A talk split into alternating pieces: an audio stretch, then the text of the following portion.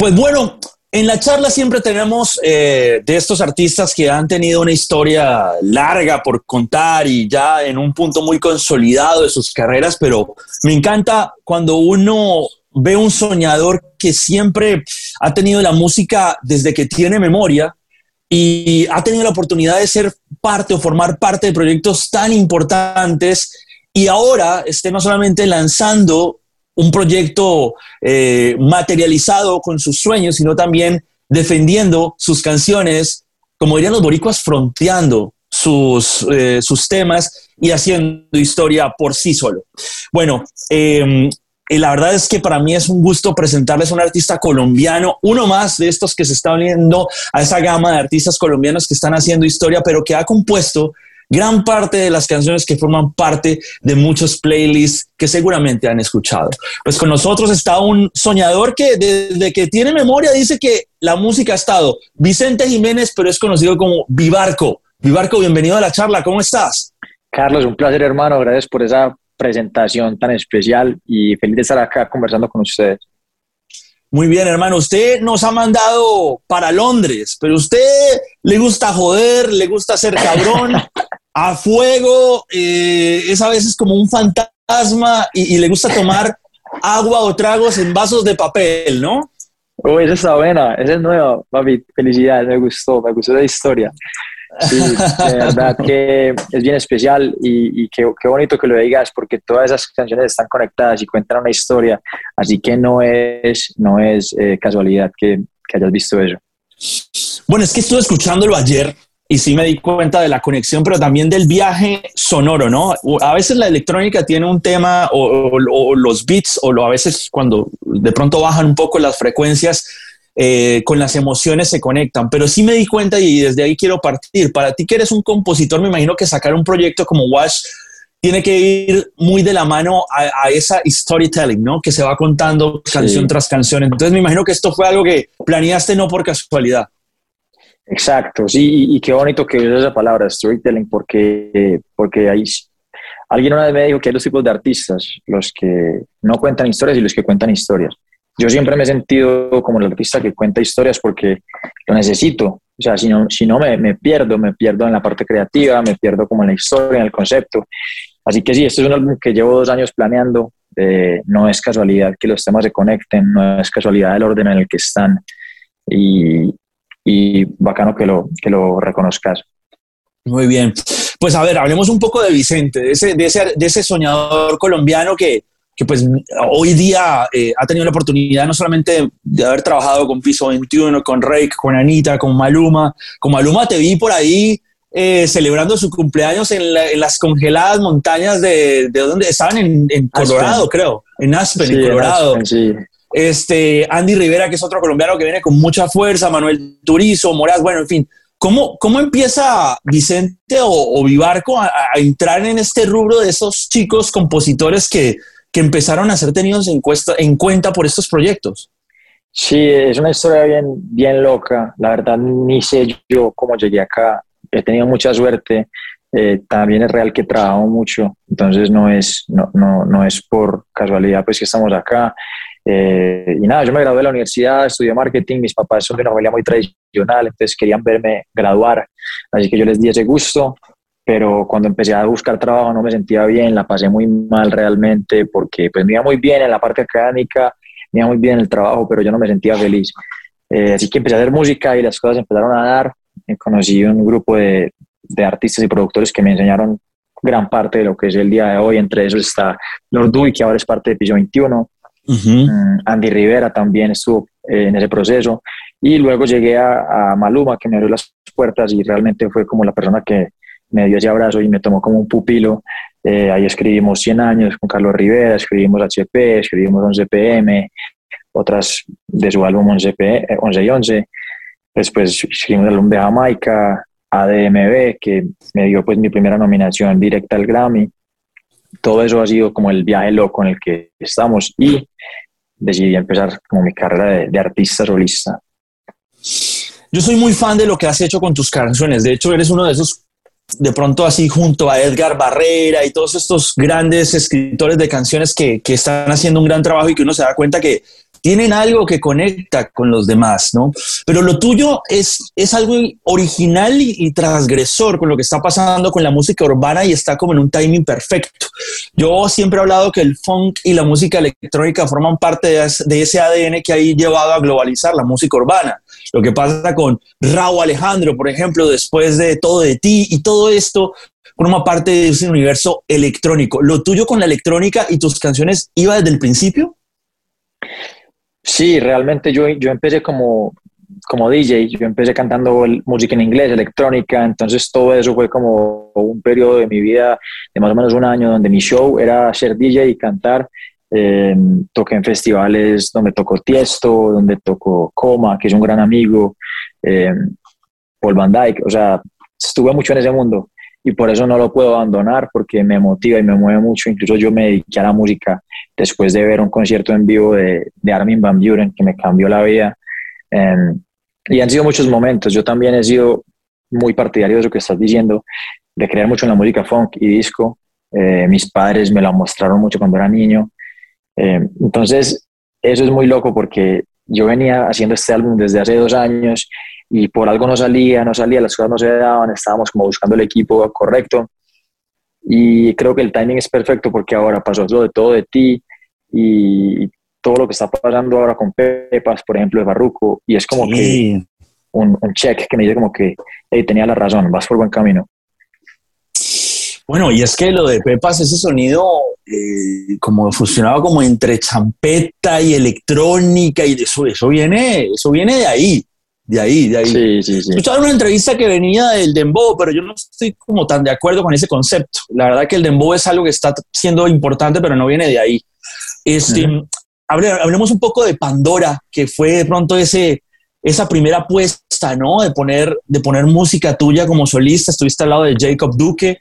Eh, eh, mucho temor, mucha inseguridad, mucha seguridad. ¿Cómo fue Pandora ese primer paso eh, como en tu carrera como solista, no? Sí, realmente Pandora es como el, o sea, es la canción más grande que he tenido como artista, pero para mí en mi mente y en mi corazón es la segunda realmente, porque la primera fue Náufrago, que fue viral acá en Colombia, en Spotify Colombia número dos, fue súper especial. Y, y, claro, Pandora fue como uno de esos como uno de esos momentos en los que quiero ensayar algo diferente y mezclar dos cosas que nunca se han visto. Y Jacob me dio la mano y quiso, quiso creer en mí. Por ejemplo, ese es uno de los sueños locos que tuve de hacer un video de terror una canción de reggaetón. Buenísimo. Entonces salió, salió Pandora y, y a la gente le ha, le ha, gustado mucho. Muy bien. Y bueno, y ni hablar, ni hablar obviamente de lo que ha seguido para poder llegar a Wash. Wash, que pues es el primer splash, ¿no? De, bueno, aquí está Vivo Arco con un proyecto completo y con canciones que obviamente van a empezar a ser importantes dentro de este nuevo movimiento de los, los nuevos sonidos de artistas colombianos. Para ti, actualmente, yo sé que eres de Medellín, pero te veo en todos lados. Este, ¿cómo, ¿Cómo te ha de pronto abierto un poco la mente? No solamente trabajar con tantos productores, sino también haber estado en listas con Lil Wayne y todo el rollo, sino también eh, Estados Unidos. Porque siento que uno cuando viene a Estados Unidos empieza a conocer cosas diferentes, ¿no? Empieza a escuchar cosas diferentes y también se encuentra de frente con shows y artistas diferentes. ¿De pronto te ha inspirado algo ese, ese primer contacto con, con otros mundos? Sí, eh, y es una buena pregunta porque incluso desde niño yo he tenido influencias que vienen mucho de, del mundo anglo. Eh, creo que la primera persona que me llamó muchísimo la atención fue Eminem por, porque era demasiado arriesgado en lo que hacía y esa actitud creo que siempre la he tenido muy presente en todo lo que hago. Mm, ese, ese límite entre ser ya muy loco o ser muy tradicional. Es una, una línea muy delgada. Eh, creo que me, me, ha tomado por... Ha sido muy importante. Y, claro, o sea, por ejemplo, Watch es un álbum que nació de la necesidad de buscar algo diferente. Me fui dos semanas para Los Ángeles y, y, allá empezamos a hacer música y nos dimos cuenta que yo estaba haciendo música porque venía saturado de, de hacer mucho reggaetón, mucho de lo tradicional. Así que me fui para allá, me fui solo y empecé a hacer música solamente con gente de Los Ángeles y gente que tuviera otra mentalidad. Muchas veces ni siquiera hablaban español, pero les gustaba lo que hacía y hablábamos el lenguaje de la música. Y cada canción que hacíamos era más especial una que la otra. Y allá creo que se construyó 70% de Wash. Wow, wow. Interesante eso que hablas del lenguaje de la música. Leía un reporte en estos días de cómo la música en español está siendo más consumida que la música en inglés a nivel mundial y a nivel de números y a nivel de streams y a nivel de consumo popular. No tanto que hoy en día un artista como Bad Bunny llena estadios en Estados Unidos, cosa que de pronto muchos ni siquiera artistas americanos logran con facilidad. ¿Tú qué opinas de, de lo que hacen los, los, colegas de la música? ¿no? Porque yo siento que ese ejercicio de haber puesto a cantar a Drake en español sí que fue importante. Sí, sí. No, es, es, es increíble porque bueno, realmente el primero que lo hizo fue Romeo con, con Odio, eh, hace como en el 2008, si no estoy mal, pero es que Drake es, en ese momento es muy diferente al Drake de, hace 10 años. Eh, y eso es lo bonito de lo que está pasando ahora, estar abierto, porque es que ya no hay barreras, ya no hay limitantes. Por ejemplo, yo como compositor me juntaron con una persona que hoy en día es de mis referentes más grandes y es un gran amigo que se llama Federico Winberg.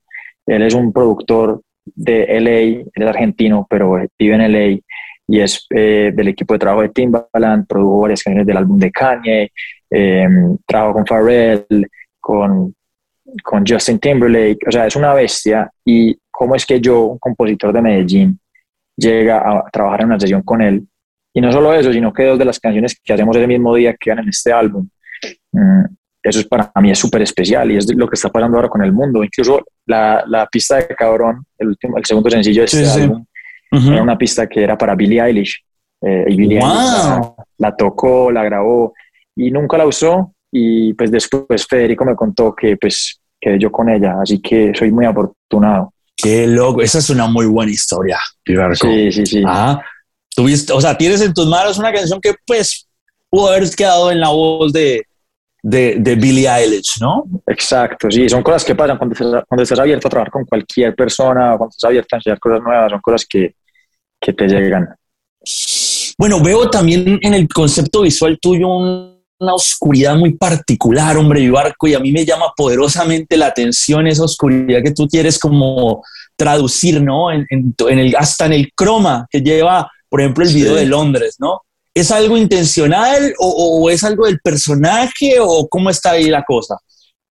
Sabes que me encanta esa pregunta y te agradezco que me la hayas hecho porque no quiero dar la impresión equivocada. Yo soy una persona muy alegre, eh, trato de llevar luz a donde sea que voy, pero no sé por qué yo me, yo me considero una persona así, pero pues en este personaje que construí para este álbum, pues salió este otro vivarco que quiere mostrar como una parte un poquitico más oscura, como del lado no tan, no tan alegre eh, del día a día, porque también viene mucho de mi infancia, de, de, sentimientos que yo tenía encontrados, de cuando me hacían bullying, de cuando, no, de cuando estaba perdido y no sabía qué hacer.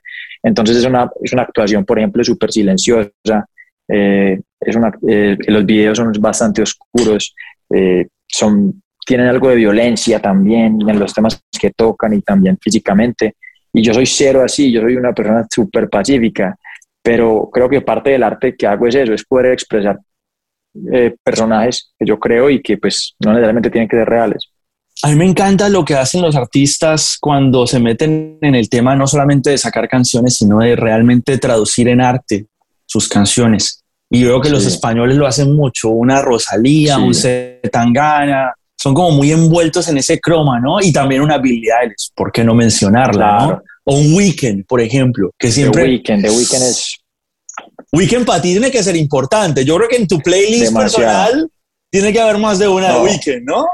Demasiado, demasiado. Para mí siempre, realmente, yo, pues Justin Bieber es un, un, gran artista para mí, pues por lo que ha logrado, pero The Weeknd especialmente por el concepto que manejan los álbumes, por lo que ha logrado, por cómo se convierte y se transforma, me motiva muchísimo.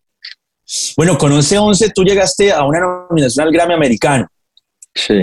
Y bueno, y después al Latin Grammy con los otros proyectos, pero hombre, uno, Vivarco, uno no recibe una nominación al Grammy americano como si se quemaran los huevos en el desayuno. Eso tuvo que haber sido algo que te movió alguna fibra. No, fue súper loco. Tú no te imaginas lo que fue ese momento para mí, porque para nosotros ese proyecto fue súper especial. O sea, es mi primer proyecto como mi primer proyecto grande como compositor. Eh, yo tuve la suerte. Sí, o sea, es increíble. tuve la suerte de, ser el, aparte de Barrera, que es el productor del álbum, y de Maluma. Soy el compositor con más créditos en ese álbum. Entonces es una oportunidad gigante para mí. Yo esperaba realmente que ese álbum lo reconociera la Academia Latina y no lo hicieron. Yo me acuerdo que estábamos en, en Jamaica, haciendo el álbum de siete días en Jamaica. Me acuerdo. Y, y ese día se suponía que viajábamos a, a Los Ángeles a los Grammys y le dieron una noticia a Maluma de que el álbum iba a ser reconocido por la Academia Latina. Así que pues nos quedamos, eh, decidimos seguir trabajando y ese día coincidencialmente escribimos ADMB, que me dio la primera nominación directa por mejor canción del año. Sí, impresionante. O sea, las cosas de la vida. Sí, sí, sí, no. Y bueno, y también el trabajo también y todo lo que hace como el contexto del paquete completo. Hablando de nuevo de tu más reciente proyecto y ya casi terminando nuestra conversación, te quiero felicitar porque es un gran álbum, es una gran puesta, es un EP, ¿no? Es un EP con cara de álbum, lo veo yo más o menos así. Gracias. Ajá, y, y, y, siento que es un, es un muy buen disco que la gente tiene que escuchar completo para entenderlo. Es de pronto la recomendación cuando vean esta entrevista. 100%, por favor, escucharlo en orden, eh, tratar de encontrar la historia escondida, escuchar las canciones hasta el final, porque el final de cada canción es el inicio de la que sigue, entonces se conecta musicalmente. Eh, son 20 minutos de tu tiempo donde vas a escuchar un playlist que te va a llevar por un viaje, así que sí, la invitación es esa y también a que no se acostumbren porque esto está aquí hoy y mañana lo que viene es muy diferente.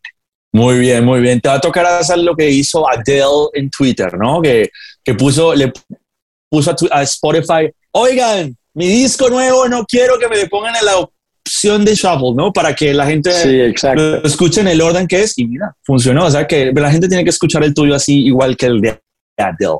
Te agradezco tu tiempo, Vivarco, y bueno, mucho éxito, brother. Nos veremos en el camino seguramente ya en persona con una cerveza o con un trago y, y seguir hablando de música.